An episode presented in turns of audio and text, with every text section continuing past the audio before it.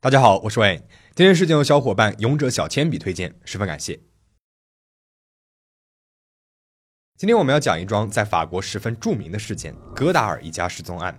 一九九九年九月一日，四十四岁的伊夫·戈达尔医生与他的两个孩子，六岁的卡米尔和四岁的马吕斯，在一艘租来的帆船上失踪了。他的妻子玛丽也于同一天失踪。十个月之后，两千年六月，女儿卡米尔的头骨在海底被发现。大约六年之后，戈达尔医生的股骨和胫骨被打鱼的渔民给捞了上来，儿子和妻子一直都没有被找到。一开始，警方还以为是一起简单的海滩事故，但是随着调查深入，警方发现这起事件背后有如重重迷雾，线索无数。但是不论如何抽丝剥茧，谜团还是解不开。到底是怎么一回事呢？现在我们开始今天的故事。一九九九年八月三十号星期一，四十四岁的全科医生兼针灸师伊夫·戈达尔在他位于诺曼底卡昂的诊所进行了最后一次面诊。第二天，他取消了所有的预约，在诊所整理好了文件，带着孩子们去附近的池塘钓了鱼。第三天，九月一日，戈达尔医生开着他的大众露营车，载着六岁的女儿卡米尔和四岁的儿子马吕斯，前往了位于法国西北部的港口城市圣马洛。早上八点四十五分左右出发之前，他停下来和邻居伯纳戴特·蔡斯聊了一聊。他告诉伯纳戴特全家要出去几天，并且请他照看他的猫，却没有给他自己家里面的钥匙。注意啊，这里戈达尔对邻居说的是带全家出去玩，所以这车上按道理来说应该还有他的妻子玛丽啊。但是邻居回忆说，他只在汽车上看到了孩子们，没有看到玛丽。到达圣马洛后，戈达尔医生租了一艘名为尼克、面积为八点九平方米的帆船。他把露营车留在了码头的停车场，告诉了船主自己想要带着孩子们出海游览，最远会到达佩罗斯吉雷克。如果不出意外的话，九月五号就能够顺利的返回港口。当日，他带着两个孩子乘坐帆船，从萨布隆码头一号浮桥离开了圣马洛。据船主回忆，妻子玛丽没有上船。第二天，九月二号下午六点，尼克号在阿尔奎的达摩港被法国海关拦了下来。海关正在做例行检查，他们检查了伊夫·戈达尔租用的帆船，看到了一个孩子在甲板下面睡觉。海关觉得有些奇怪，都已经开学了，为什么这父亲还要带着孩子们来海上呢？海关向圣马洛的租船公司核实了情况，一切都没有问题。九月二号至九月五号期间，许多人都曾在普鲁艾泽克港看见了这艘船驶过。最后一位看见戈达尔医生的人是一位卖华夫饼的小贩。九月三号，戈达尔在布鲁海克湾的一个小港口下了船，买了几个华夫饼。之后呢，就再也没有人见过他们了。九月四号，尼克号停在了普鲁艾泽克港，没有缆绳，船上也没有人。等第二天当地警方赶到的时候，船也已经不见了。警方只能够将情况通报给了各个港口。九月五号，尼克号的小型充气橡皮艇被发现，在离巴茨岛海岸约三十海里的地方漂流着。原定这一天，他应该是返回圣马洛的。警方在橡皮艇上发现了一件夹克，夹克口袋里面有一只支票簿，出票人便是伊夫·戈达尔。尼克号和船上的戈达尔一家去了哪里了呢？这种充气橡皮艇一般是在发生海难的时候用来逃生的。难道是这家人遇到了海难了？宪兵队马上派出了飞机勘察涉事海域，并没有发现尼克号的踪影。而且，据同一时间出海的民众回忆，那几日海上风平浪静，天气晴好，不是一个可以造成海难的气候。并且那几日出海的各艘船主呢，也表示当天并没有收到任何无线电求救，可以基本排除海难的可能性。前面我们提到，船主说妻子玛丽没有上船，而邻居呢也没有在车上看到玛丽。现在戈达尔和一双儿女都失踪了，宪兵队就尝试去联系妻子玛丽，但是一直联系不上。九月七日，宪兵队检查了戈达尔医生停在港口的露营车，车门没有锁，车窗呢是摇下来的，车内还发现了两本书、一张超市小票、一些儿童玩具、清洁用品和拖把、大量的吗啡以及大量的血迹。这些血迹像是搬运尸体的时候在车厢内壁所造成的。九月九日，宪兵队对戈达尔夫妇位于卡昂以西约十五公里的瑟勒河畔第一的住宅进行搜查，在一楼的餐厅上留有一张写着“我们出去几天，周日回来”的纸条，署名是玛丽和伊夫。厨房冰箱里面装满了食物，房屋里面似乎井然有序，并无异样。在二楼夫妇卧室当中，还发现了大量血迹，墙壁上有四五道血痕，似乎是被潦草的擦拭过。鲜血浸透了床垫，并且留下了大片血渍。宪兵队为了确认出血量，割开了床垫，发现这片血渍大约为十到十五厘米深，直径为三十厘米。在孩子们的房间里面呢，并没有发现任何的血迹，但是床没有铺，似乎主人是在匆忙间离开的。楼梯上有血迹，浴室里面有被打扫过的痕迹，并且也发现了血迹以及用来擦拭卧室墙壁血迹的抹布。在滚筒洗衣机里面还有沾着血迹的毯子。经过证实，车子里面和家里面的血迹都是妻子玛丽的。出了这么多的血，警方推测玛丽已经遇害了。但是搜遍了整个房子和附近的小河，也没能够找到她的尸体。玛丽是戈达尔医生的第二任妻子，他们是重组家庭。玛丽和前夫的女儿回忆说，在八月三十一号下午十七点，她还和妈妈通过电话。而戈达尔和孩子呢，是在第二天九月一号才离开家的。玛丽活着的时候，戈达尔在家；而他遇害了，戈达尔开车离家，且车子上面还有玛丽的血迹。这说明什么？不言而喻。警方很快把戈达尔列为了头号嫌疑人，并且发出了国际通缉令。戈达尔和玛丽的故事始于一见钟情，他们原本都已成家，并且已育有儿女。戈达尔有两个儿子，玛丽有一个女儿和一个儿子。两个人相识后坠入了爱河，认为对方才是真爱。他们各自离婚，并且于1994年再婚。失踪的一双儿女卡米尔和马吕斯是他俩的爱情结晶。四十三岁的玛丽为了照顾两个孩子，成为了家庭主妇。戈达尔呢也很爱玛丽和两个孩子，经常会带着他们在离家不远的池塘钓鱼。玛丽会时不时的去戈达尔医生的诊所帮忙，做做秘书的工作，帮忙登记记录一下病人的预约时间等等。戈达尔医生擅长通过针灸治疗坐骨神经痛，找他看病的人很多。一九九二年，戈达尔医生因为非法卖药给病人，诊所被罚停业四个月，并且罚款两千五百法郎。因为在法国，凡是凭借医生处方开出的药物，都是由药房垄断经营的。那作为医生是没有这个权利的。这样的处罚，戈达尔显然是不满的。他认为自己是在帮助病人，不能够算违法。既然法国社会不认同他的这种想法，还惩罚了他，他也不想成为这种社会的一员了。于是他就开始停止向法国社保机构 URSSAF 缴纳社会保险金。戈达尔是保护商人和手工业者联合会的成员。这个联合会是一个前法国雇主工会，目标是捍卫商人、工匠和个体经营者的利益，使其免受社会保障的垄断和税务制度的重压。在一九九零年代，工会呼吁成员上街游行，反对支付社会保险金，将这些钱存起来占为己有，并且鼓励其数万名成员向海外的一些避税天堂地方捐款，以达到逃税的目的。戈达尔医生虽然从来都不参加这一类上街抗议的游行活动，但工会组织的会议他都会参加，而且表现得非常积极。这和他离群索居、沉默寡言的性格形成了鲜明反差。他遵循了工会的建议，在海外也开设了一个账户。多年来不交社保、不交税款，欠下的社保金额越来越大。再加上之前的惩罚，对他诊所生意打击很大。从1996年他停止支付社会保障金开始，一直到1999年，他的债务总额已经累计高达两百万法郎，相当于是现在的三十万欧元。这在那个年代已经是一笔巨款了。戈达尔一家的经济状况岌岌可危，除了经济压力，他和妻子的感情也出现了问题。在对他家搜查时，警方发现了玛丽的日记，日记里面还写道：经济上的压力让夫妻俩喘不过气来，尤其是玛丽还患上了抑郁症，需要定期的去看心理医生。他甚至还咨询过医生，能不能够发展一段婚外情。虽然没有指明具体情人，但是很明显，这对夫妇感情已经出现了裂痕。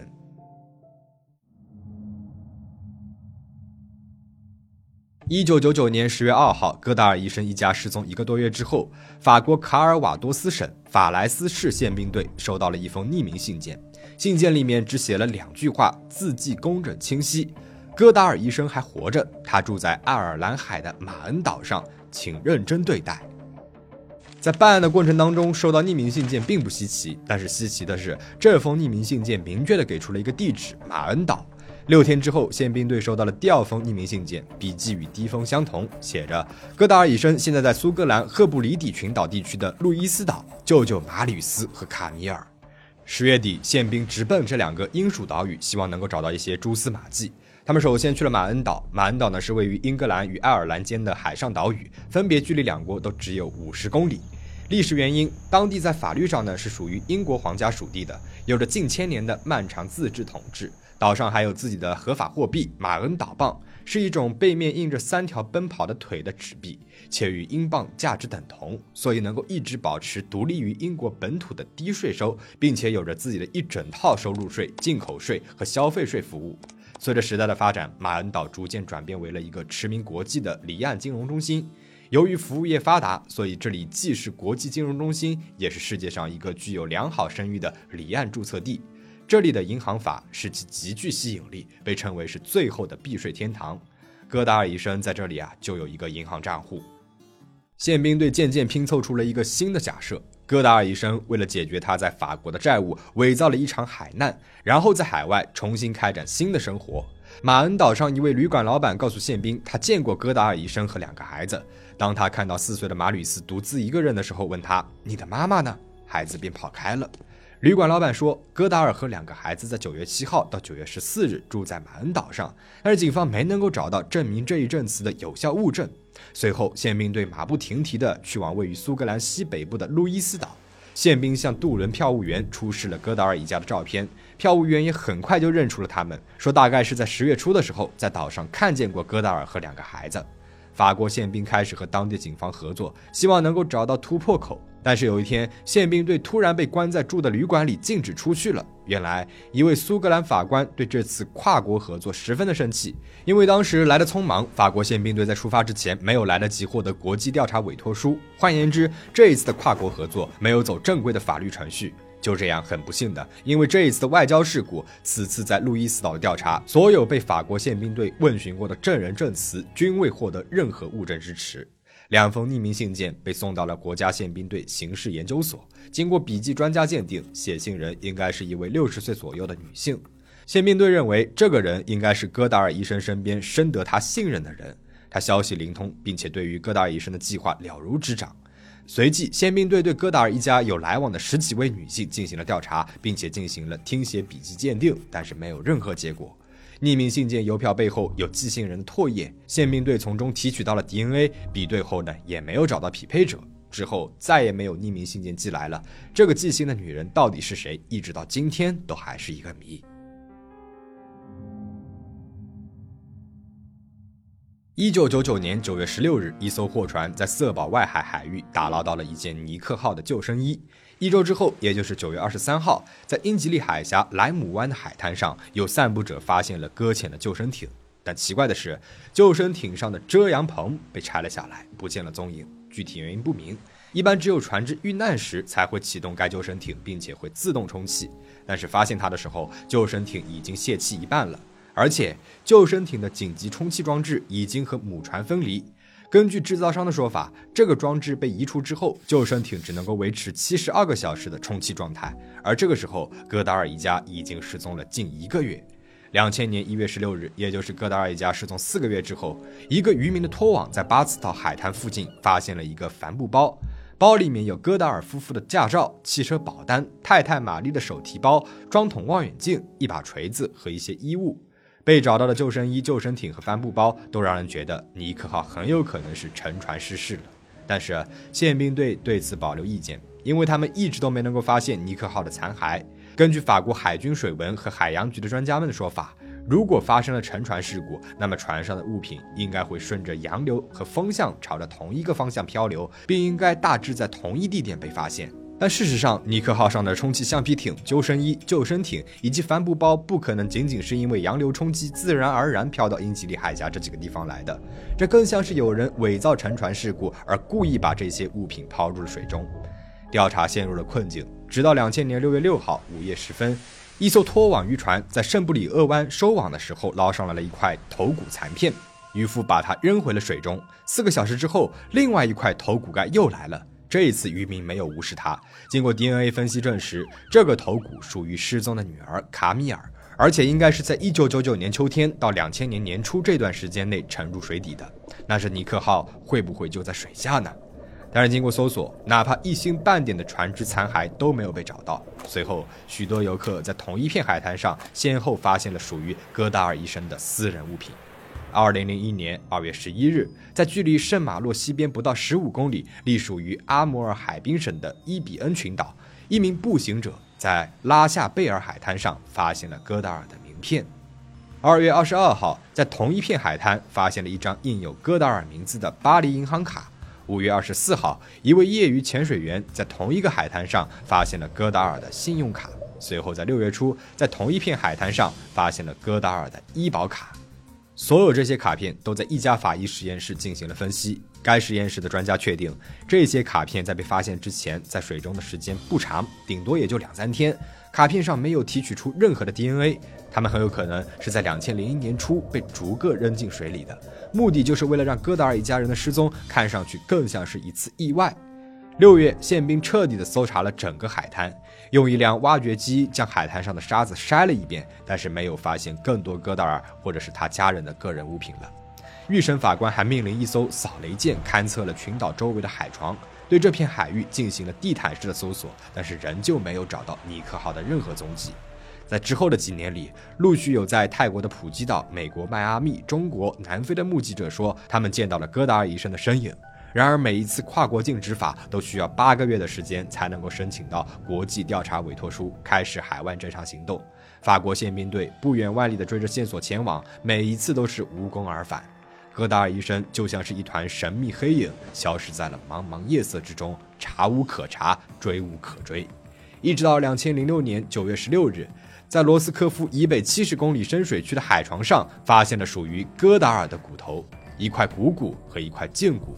这一地点靠近巴斯岛，正是七年之前发现充气橡皮艇和帆布包的地点。法国海军配有声纳的猎雷艇被派往了该海域进行搜索，但是没有发现尼克号的残骸。二零零八年十二月，同样是在拉夏贝尔海滩发现了戈达尔医生的社保卡，而儿子马吕斯以及妻子玛丽这么多年来一直是杳无音讯，活不见人，死不见尸。二零一二年失踪案十三年之后，预审法官于九月十四号下令撤销了玛丽遇害一案，决定不予起诉。二零一六年二月，卡昂法院公布了失踪者玛丽和他的儿子马吕斯的缺席声明。那么案件到这边就讲完了。二十三年的时间过去了，关于这起案件的各种讨论和推测从来没有停止过。下面我们就来讨论一下最具有代表性的两种推测：一、怜悯性杀青。有人说，这是一场伪造成海难的怜悯性杀青。怜悯性杀青又称扩大性自杀，患者在严重的情绪低落的状态之下，感到困难重重、前途无望，有强烈的自杀企图，并且决意以自杀来摆脱痛苦。但是想到自己的亲人还活着，为了免除亲人的痛苦和不幸的遭遇，常将自己的配偶或者是儿女杀害之后自杀。我们之前呢也讲过很多类似的案例。戈达尔的离开可能与婚姻问题、经济状况、绝望的财务危机，或者是其他原因有关。他是有试图伪造一个意外的海难的动机的。伊夫·戈达尔是一个多面性的人物，他热衷于航海，是一个航海高手，负债累累，诡秘，善于操纵，和家人们感情深厚。他似乎从很早之前就已经开始筹划他的离开了。一九九九年七月，也就是他消失前两个月，他去了一趟巴黎，领取了国际疫苗接种手册，并且在离开的时候还带走了医学学位证书。根据租船公司的记录，早在八月十七日，戈达尔医生就已经预定了尼克号。前面我们提到过，在八月三十一号下午十七点时，玛丽和他的大女儿通过电话。从他们的通话内容来看，玛丽似乎并不知道这次巡航计划。当调查人员搜查了戈达尔的诊所时，发现戈达尔在失踪之前就已经伪造了他在出海期间的病人的就诊预约登记单。但是当时他明明已经定好了出海行程，这种反常的举动实在是让人费解。有人分析说，这也许是为了不让玛丽知道他九月一号的巡航计划而故意放出的烟雾弹，因为玛丽呢时不时的会去诊所帮忙，会接触到这些登记簿。九月一日，在登上尼克号出发之前，十一点三十九分，戈达尔医生在港口超市中刷卡购买了清洁剂和一把粗麻布拖把以及两瓶威士忌。有没有一种可能，八月三十一号晚上，戈达尔和玛丽发生了口角争执，情绪失控状态下，戈达尔杀死了妻子，草草处理了现场，而孩子们当时在睡梦当中不知道发生的这一切。九月一日，戈达尔把玛丽的尸体搬运上了露营车，然后驱车前往了圣马洛。玛丽的尸体在路上已经被处理掉了。在海上的这几天，他用药物控制住了两个孩子。我们前面提到，九月二号海关检查的时候，看到孩子在甲板下面睡觉，当时很有可能是小孩已经被下了药，进入了熟睡状态。戈达尔的朋友呢说他从来不喝酒，那上船之前为什么要买两瓶威士忌呢？有没有可能是因为这太过有违伦常，所以他在动手之前要喝点酒壮壮胆呢？但如果这一推测是真的，戈达尔都要带着一家人一心求死了，那他去马恩岛和路易斯岛去做什么呢？如果他没有去过那两个地方，那旅馆老板和票务员的证词又要怎么解释呢？推测二：谋杀。记者埃里克莱马森在他的著作《刺杀戈达尔一生》中给出了不同的推测。保护商人和手工业者联合会秘书克里斯蒂安·普塞于2001年在位于法国埃罗省巴亚尔格市的办公室里，被两个戴着头套的人用几颗大口径子弹给杀害了。经过确认，这两个人的手法十分专业，应该是职业杀手。最后，该案件也不了了之，凶手也没有被找到。埃里克认为，戈达尔很有可能是被那些杀了克里斯蒂安的人给杀死的。戈达尔是保护商人和手工业者联合会的活跃成员，而且和克里斯蒂安的关系很好。早在两千年五月份，调查人员呢就失踪案来问过克里斯蒂安，并且下令对这个工会逃税和将公司迁往国外的方式进行了财务调查。但是由于卡昂一家银行档案被淹，戈达尔的账户资料也查不到了，这条线索没有得到跟进。后来根据工会会员的透露，他们当初听从了工会的建议，为了逃税，将资产转移到了国外。但是到最后却发现这是一场大骗局，自己存在海外的钱款不翼而飞了。而戈达尔医生就是数百名被骗的会员之一，据说他被骗的金额估计有三百万法郎。那有没有这样一种可能，戈达尔在马恩岛开了一个账户，他来到了这里，想要取出这些钱，开始在国外新生活，却发现自己的钱没有了。意识到被骗之后，戈达尔试图揭穿，而这给他招来了杀身之祸。二零零四年，法国的蒙彼利安警方从一名巴西的证人那里得到了关于克里斯蒂安的谋杀情况。那名证人呢，还说这些职业杀手还处理了一位法国医生和他的孩子们。事件的真相我们不得而知，还有很多的谜团没有解开。妻子玛丽和儿子马吕斯的尸体在哪里？尼克号沉船了吗？他的残骸又在哪里呢？匿名信件是谁寄来的？是谁将戈达尔医生的各种证件和卡片抛掷在了海滩上的呢？